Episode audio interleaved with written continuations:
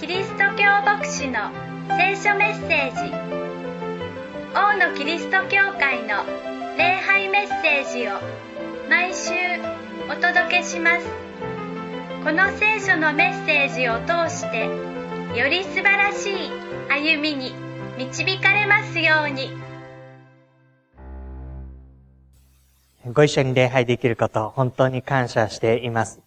この場で共に集まることができた方も、礼拝堂ではなく、それぞれのご自宅で、礼拝をしていらっしゃる方も含めて、ご一緒に神様の前に礼拝を捧げることができるのは、本当に素晴らしい感謝なことだと思います。今週、先週ですね、様々な方から、どういうふうに礼拝をしていますというふうに伺うことができました。ご自宅で礼拝をしていますという方もありましたし、ようやくその、ネットで見られるようになったので、今度の日曜日から安心ですというふうに言われた方もありました。今日、できるだけ短い時間で来て、すぐ帰ろうと思っていますと言われた方もありましたし、ご家庭でお子さんたちと一緒に礼拝をしているというふうにも聞いています。そんな様々な、それぞれが置かれた状況というのは随分違いますので、それぞれのところで、ご自分にとって最も良い形で、神様に礼拝を捧げていただくのが、ふさわしいことだと思います。そのためにできるだけ教会としては、補助的な手段を提供したいとも思っています。もしかしたら、もう少し、もう一段階ですね。様々な行政からの呼びかけや、そういったこともあるかもしれません。で、その時に、あ、どうしようかな、教会はどういうふうになっているかな、というふうに思いましたら、ぜひ、え教会のホームページをご覧になっていただくと、最新の情報はいつもそこにアップデートしておきますので、あ、そうか、こういう風か、あ、あまり変わらないなとか、あ、変わったことがあるなとか、え見ていただけたらと思います。今度の日曜日、4月5日は、えー受難週の始まりの日曜日になります。4月の12日がイースターです。おそらく今年のイースター、受難週というのは、えー毎年と随分違う歩みになるのではないかと思います。だからこそですね、この時だからこそ、ああ、こういう風にこの週を過ごし、こうやってイースター迎えたな、という、そういう心に残るイースターの時になればと願っています。まあ、そのためにどういう風にするのが一番ふさわしいか、というのは、少し考えながら、ご一緒にご案内をしていきたいと思います。まあ、そんなこともホームページの上に載せますので、ご覧になってください。今日読んでいく聖書の箇所は、マラキ書というところです。後ろに書という言葉がついていますので、やはりこれも預言者の語った内容を記した書物。マラキというのはおそらく預言者の一人だっただろうと考えられています。マラキ書というのは旧約聖書の中の一番最後の書物になります。今日読むのが3章のところですね。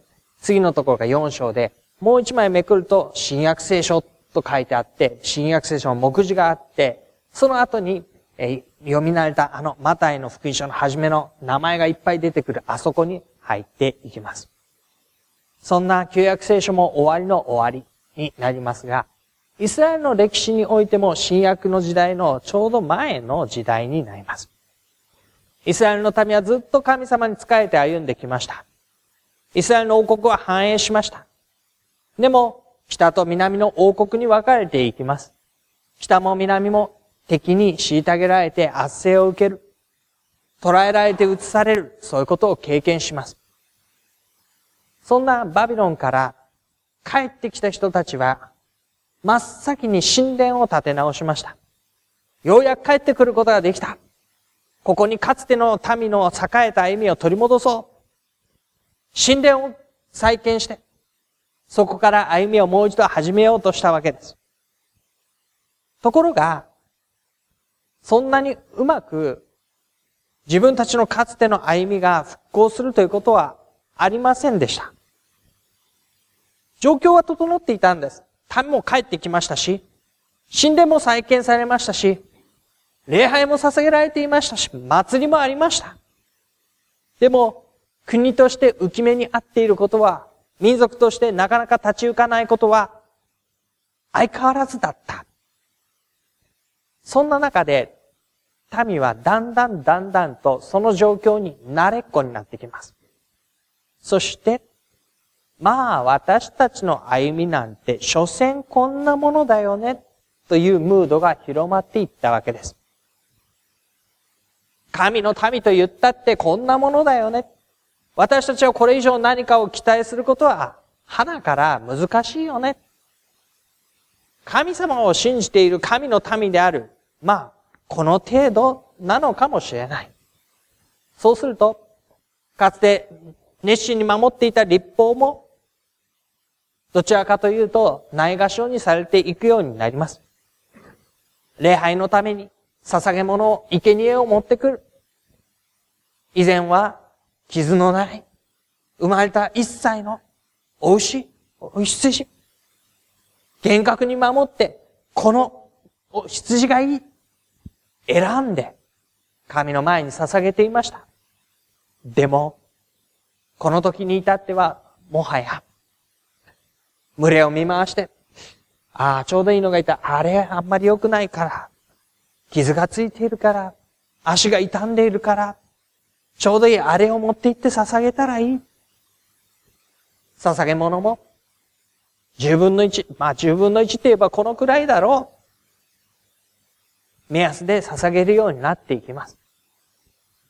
それを取り継ぐのは祭司です。民が持ってきたものを神の前に。でも彼らも心の中では、なんでいちいちこんな煩わしいことをしなければいけないんだろうか。人々が礼拝に来ようが来まいが、生贄を捧げようが捧げまいが、実際には民の生活はあんまり変わらない。そのことですぐに裁かれたり、すぐに栄えたり、そういうことはない。所詮私たちはこんな程度の歩みなんだと思うとき、神殿に関すること、礼拝に関すること、非常に煩わしく思えてきて、不満の心を持ちながら、それでも表面上はするべきことはしていた。そんな状況でした。そんな状況の中でマラキと言われる預言者が民に語りかけたのがこのマラキ書に書かれていることです。この書は対話の書というふうに言われていまして、中を見てみると、神様の宣言があり、それに続いて、どのようにしてと問う民の言葉が続いていきます。例えば、マラキ書一番最初に戻っていただいて、マラキ書一章の二節のところ、マラキが神様の言葉を民に告げて言います。一章二節。私はあなた方を愛していると主は仰せられる。あなた方は言う。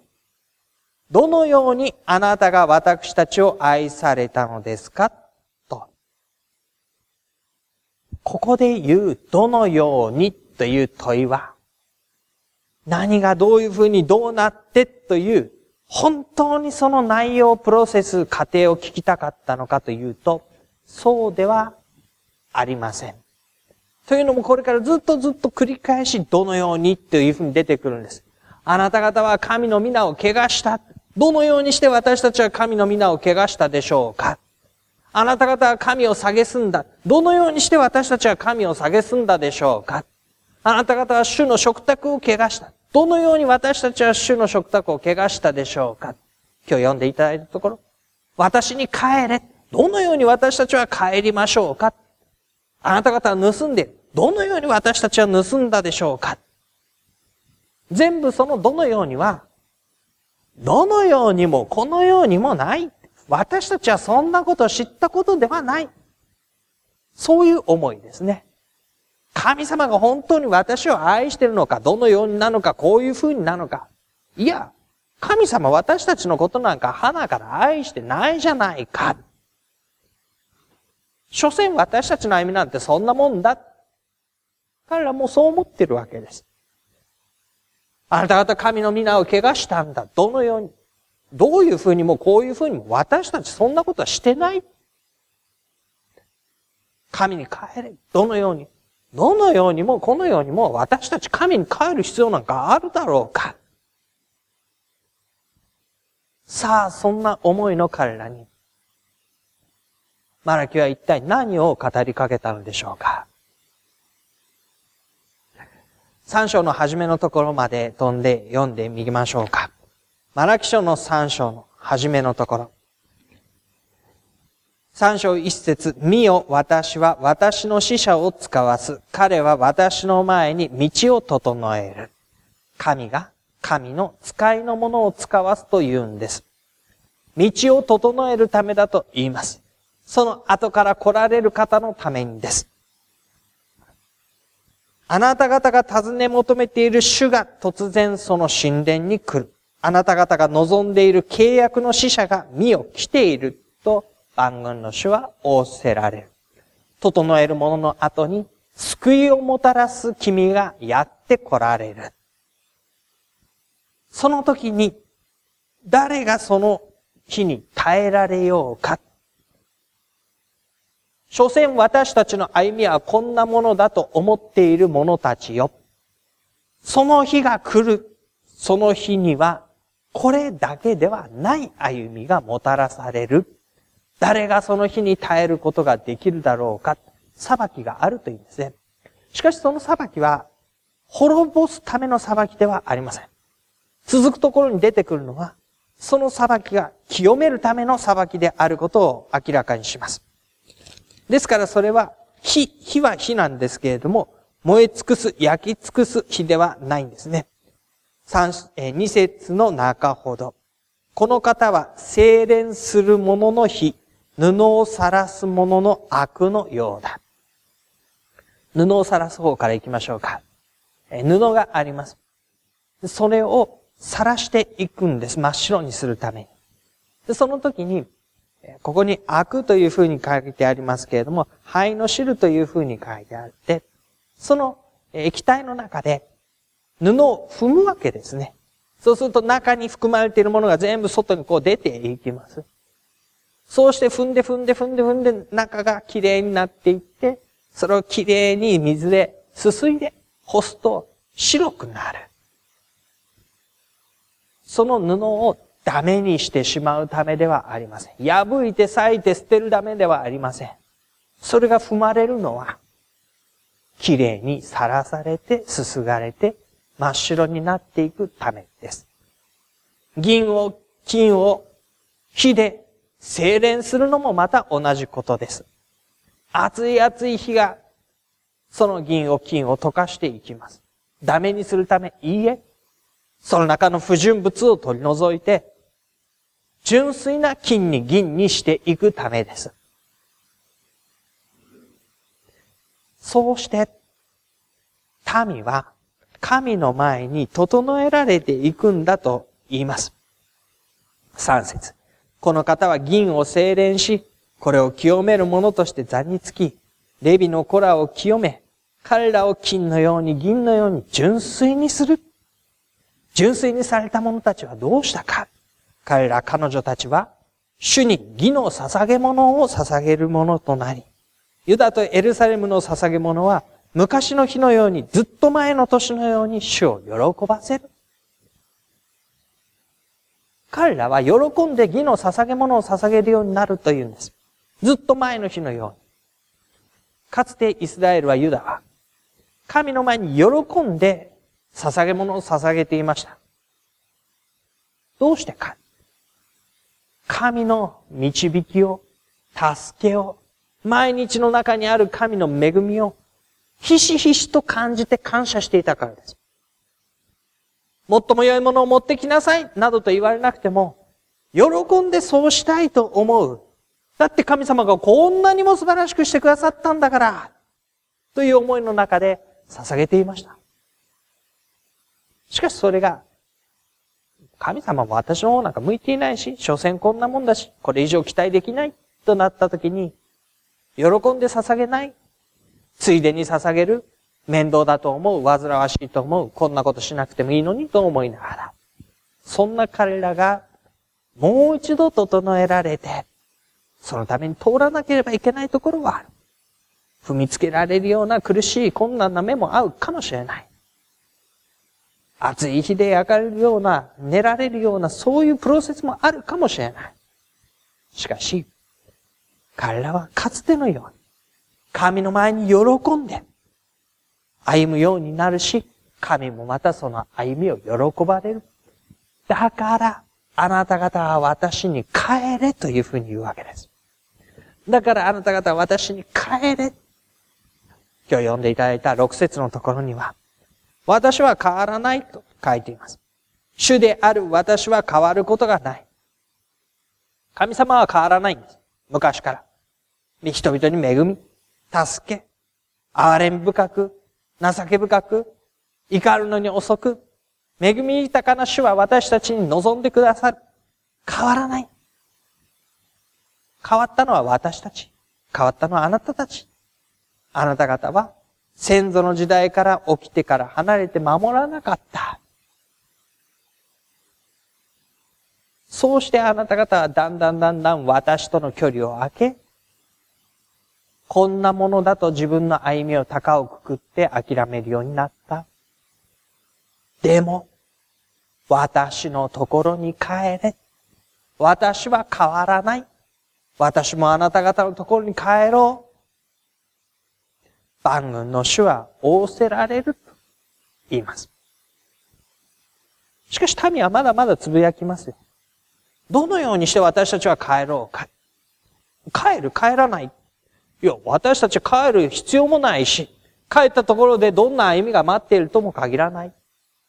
所詮こんなものだ、私たちの歩みが。どのようにして帰るか、帰る必要なんかない。しかし神は、あなた方は私のものを盗んでいるじゃないかと言います。そのままで本当にいいのかと畳みかけるわけです。いや、どのようにして盗んでいますか私たち盗んでなんかいない。よく考えてごらんなさい。捧げ物のことだ。十分の一の捧げ物、穀物の捧げ物、奉納物として持ってくるべきもの。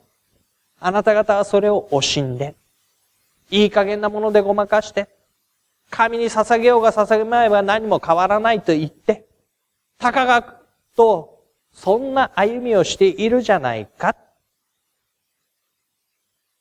だから私に帰れ。進められているのは、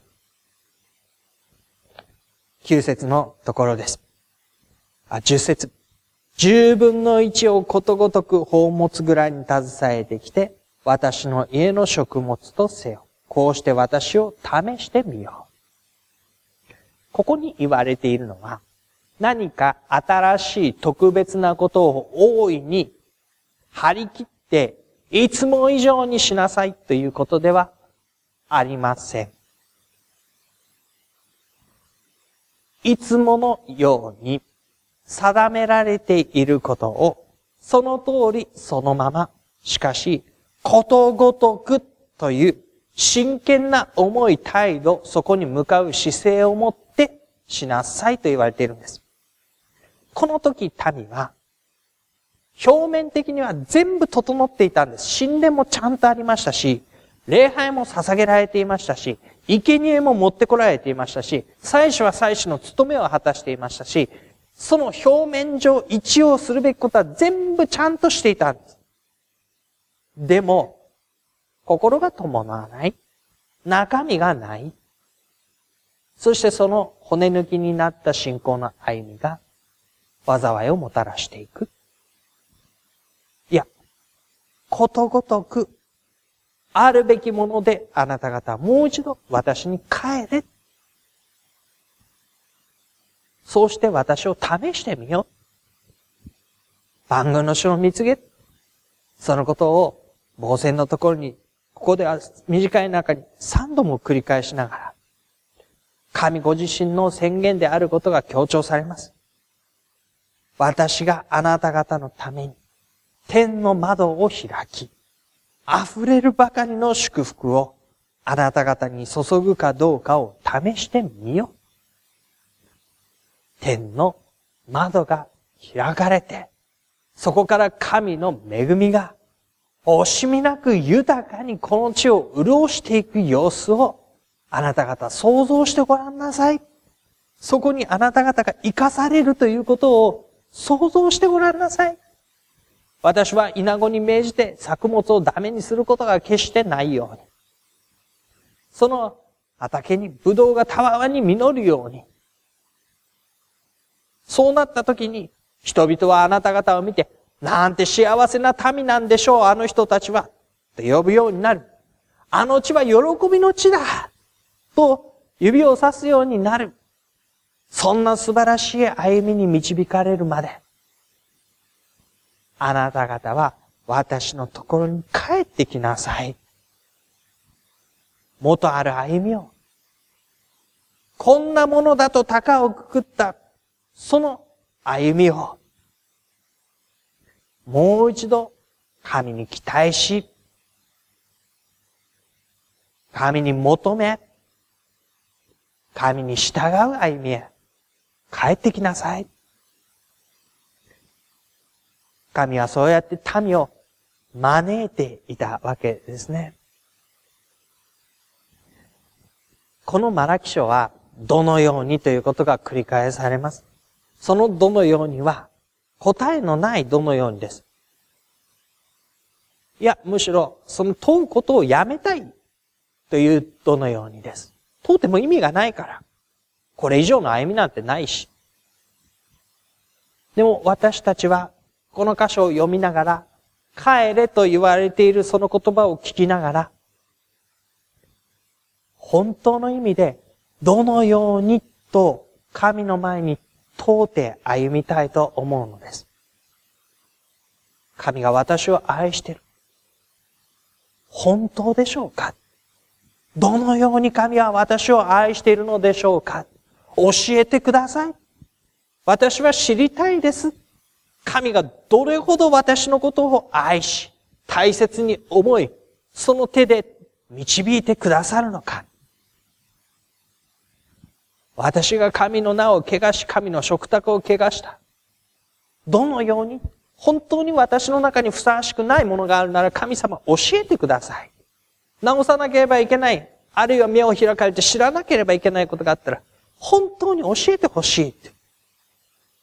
私に帰れ。どのように私はいかにして神の前に帰ることができるのか何をどういうふうにすることが毎日の生活の中で神にある歩みをもう一度手にしていくことなのか本当に知りたい。そこに私たちの、なおこれからの歩みがあるというのならば、所詮こんなものだと諦めて高をくくっているこんなものではない歩みがあるとするならば、どのようにということを真剣に問いたいと思うのです。そのどのようにに答えるのは二つのことです。どちらも神の語りかけです。一つは、神がこれまでなさってきたことからの語りかけです。神の民がいかに歩んできたか、救い主が私たちにどのように救いをもたらしてくださったのか、民が幾重にも経験してきた困難、危機もありました。天変地異もありました。疫病だってありました。そういう中で民は本当に神に守られ導かれてどう歩んできたのか。そのことが私たちに語りかけてくださる神は変わらない。私たちを愛している。そのことを私たちは今までの歩みから聞くことができます。さらには、神がこれからなさると約束しておられることから、私たちはその語りかけを聞くことができます。誰も見たことがまだない。誰も知らない。しかし神がもたらすとおっしゃっている。今よりはるかに上回って素晴らしい歩み。天の窓が開き、溢れんばかりの祝福を注ぐという、そのことは、大いに実現した歩みがある。そこに向かっている。そこに合わされていく。それを私たちも現実共にしていく。いや、まだ知らない。まだ経験したことがない。でも、神が約束してくださった。その約束の語りかけに私たちが、ではどのようにと応答していくことになります。神は今までこうしてくださった。だからどのように。神はなおもこちら側にこう導いてください。だからどのように。私たちは生きて、働き、私たちに関わり、愛したも神の前に、どのように歩むことを求められているのでしょうか？どのように歩むことを選び取っていこうとしているのでしょうか？神はいつもどのような状況の中であってもなお信ずるに足るお方です。では、どのようにこんなものだと諦めかけているこの私が、では、どのように、この生ける誠の神と共に歩むことを導かれるのでしょうか？ぜひこの一週間、神の前に、神様どのように、共に問いかけながら、ふさわしい歩みを導いていただきましょう。